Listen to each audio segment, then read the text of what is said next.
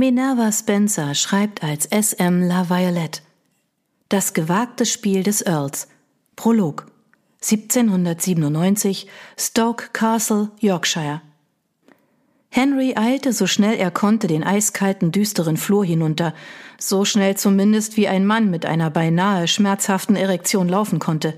Ein Mann? Ha! Er knirschte mit den Zähnen und ignorierte das höhnische Gelächter seines Begleiters, seines eingebildeten Begleiters. Niemand sonst möchte dein Freund sein, also würde ich lieber meine Zunge hüten, mein Junge. Henry war nicht verrückt. Er wusste, dass die Stimme in seinem Kopf, die ihn täglich beschimpfte, nicht die eines Freundes war, ob nun eingebildet oder nicht.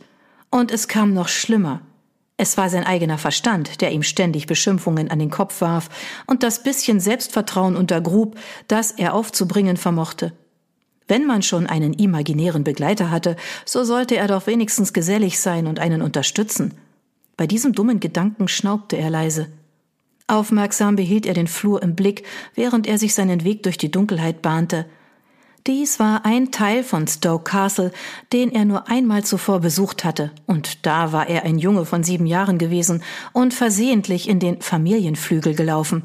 Die Prügel, die er bezogen hatte, nachdem er entdeckt worden war, hatten dazu geführt, dass Henry diesen Teil des Gebäudes neun Jahre lang gemieden hatte. Doch diesmal war alles anders. Diesmal ging er nicht an einen Ort, an dem er nicht willkommen war.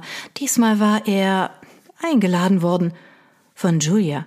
Allein der Gedanke an ihren Namen ließ seinen bereits harten Schwanz zucken.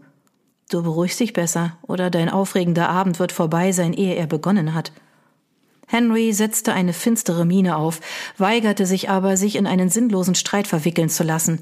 Nicht nur, dass er immer verlor, er war auch zu nahe an Julias Zimmer, um klar zu denken. Vor ihm lag die letzte Abzweigung auf seinem langen Weg von den Dienstbotenunterkünften zum Schlafzimmer des Mündels seines Onkels. Als Henry die Tür erreichte, deren Knauf mit einem rosafarbenen Band markiert war, hielt er inne. Sein Herz schlug so laut, dass es ein Wunder war, dass es nicht jeder im Haus hörte. Er musste sich beruhigen. Wenn er so zu ihr ging, würde er allein durch ihren Anblick kommen.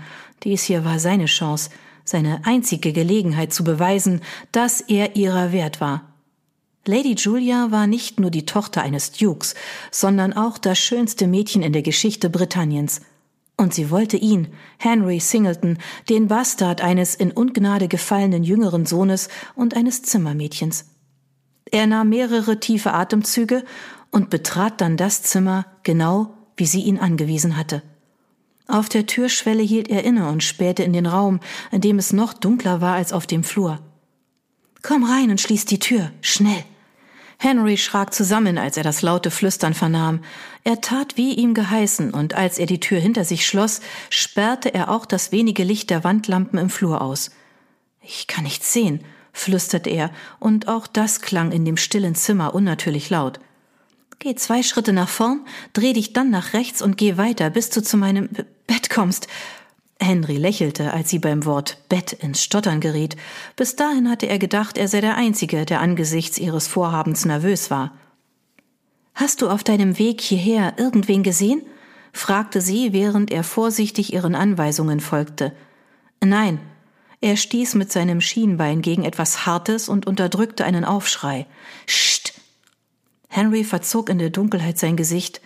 Ich habe mir nicht mit Absicht das Bein gestoßen. Wo bist du? Zischte sie. Am Fußende deines Bettes, glaube ich? Er vernahm das Rascheln des Bettzeugs, bevor eine warme, zarte Hand die seine berührte. Zieh dich aus. Äh, was? Nun war er es, der stammelte. Wir können es wohl kaum tun, wenn du angezogen bist. Sie schwieg kurz und fügte dann hinzu Du hast das doch schon einmal gemacht, hoffe ich. Ihr spöttischer Ton trieb ihm die Hitze ins Gesicht. Natürlich habe ich das. Nun, dann zieh dich aus. Komplett? fragte er zögernd. Er hatte nichts ausgezogen, als er es zuvor getan hatte, und er hatte es oft getan, allerdings mit Dienstmägden und nicht mit einer edlen Dame. Henry, säuselte sie. Beim Klang ihrer sanften Stimme richteten sich alle Haare an seinem Körper auf. Möchtest du meine nackte Haut nicht an deiner spüren?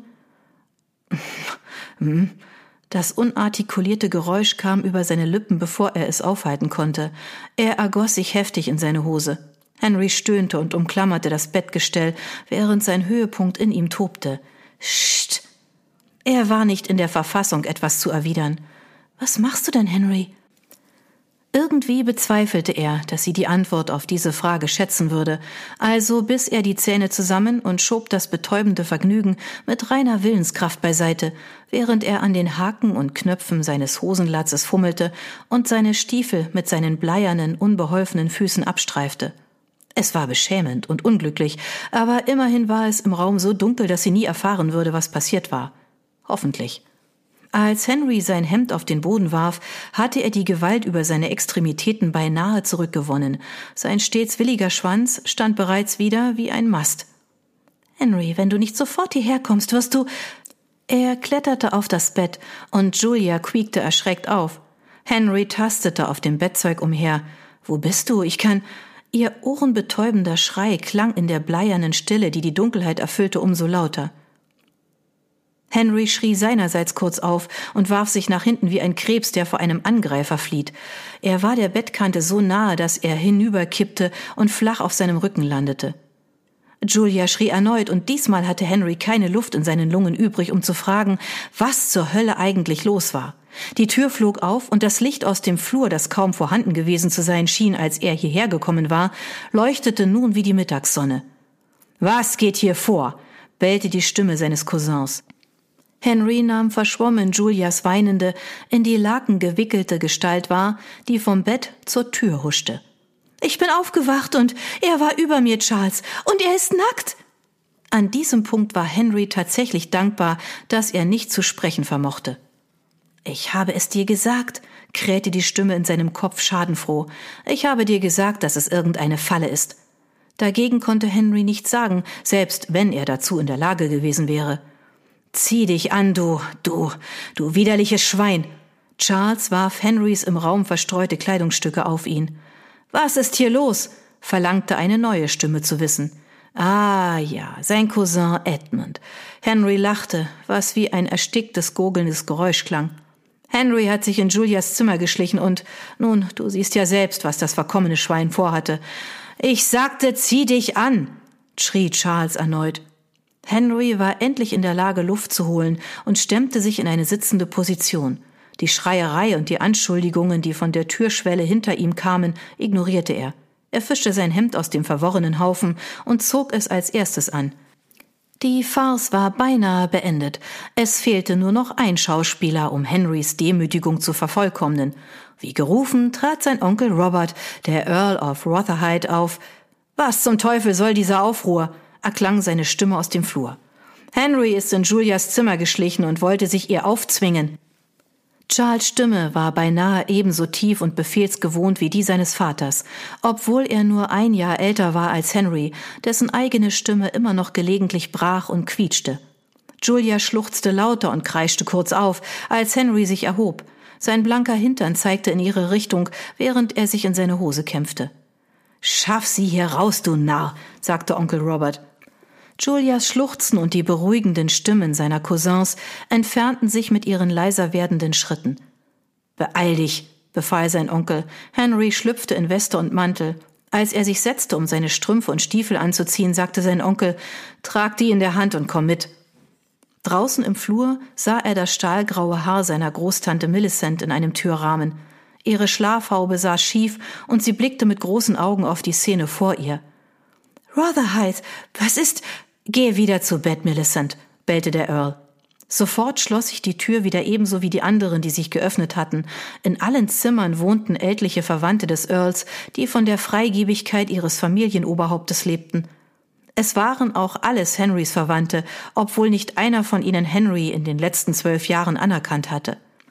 Als sie vom Familienflügel in den Teil des Gebäudes gingen, in dem sich das Studierzimmer seines Onkels befand, erschienen weitere Köpfe in den Türrahmen, die Köpfe der Diener, Henrys Leute.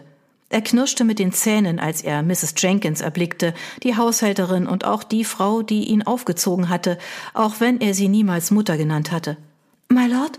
fragte sie und zog einen wolligen grauen Schal um ihr Nachtgewand aus schwerem Flanell. Stimmt etwas nicht? Packen Sie die Sachen des Jungen, sagte der Earl knapp, ohne sie anzusehen. Cook soll ein Bündel mit Essen zusammenstellen und Falkirk soll anspannen. Der Junge wird in einer Stunde ins Dorf gebracht. Mrs. Jenkins warf Henry einen verängstigten Blick zu, drehte sich jedoch auf dem Absatz um, um den Befehlen ihres Herrn zu gehorchen. Der Earl stieß die messingbeschlagene Tür zu seinem Studierzimmer auf und schritt zu seinem riesigen Schreibtisch. Henry ließ sich auf einen Stuhl sinken und zog seine Strümpfe und Stiefel an. Sein Körper bewegte sich mechanisch, sein Kopf war völlig leer. Er hörte das Klingeln von Schlüsseln und bekam mit, wie eine Schublade geöffnet wurde. Schließlich vernahm er das Quietschen des Stuhls seines Onkels, als dieser sich darauf setzte. Dann klimperten Münzen. Das ist alles, was du je von mir bekommen wirst. Henry band seinen zweiten Stiefel zu, bevor er aufsah. Der Earl blickte ihn finster an. Du bist eine Schande. Ich wusste das, aber ich hätte nie gedacht, dass du ein angehender Vergewaltiger bist.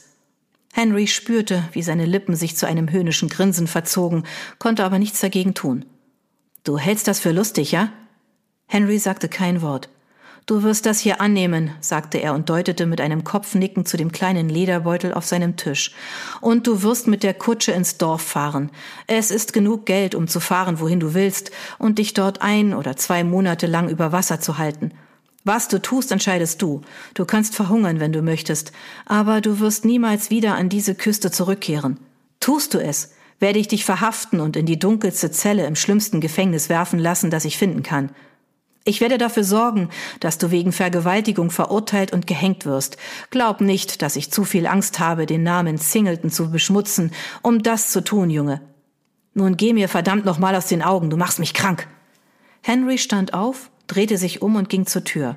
Junge, du hast dein Geld vergessen. Henry blieb stehen und wandte sich wieder seinem Onkel zu, einem Mann, der ihn nicht einmal als Verwandtschaft anerkannt oder ihm in zehn Jahren einen freundlichen Blick oder ein liebes Wort geschenkt hatte.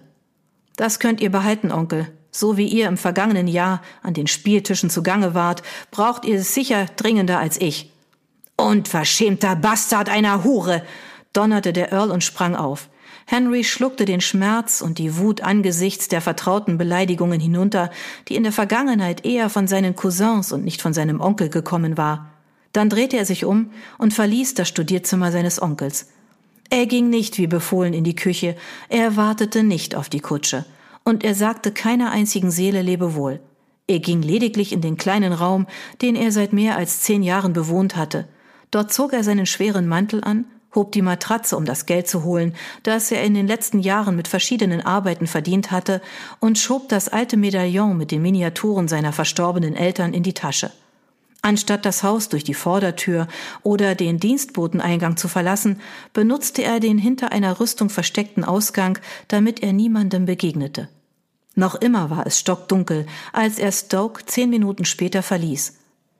Henry war erfüllt von einem Gefühl der Misshandlung und der brennenden Entschlossenheit, niemals wieder an diesen Ort oder zu diesen Menschen zurückzukehren, die ihn immer nur abgewiesen und gedemütigt hatten.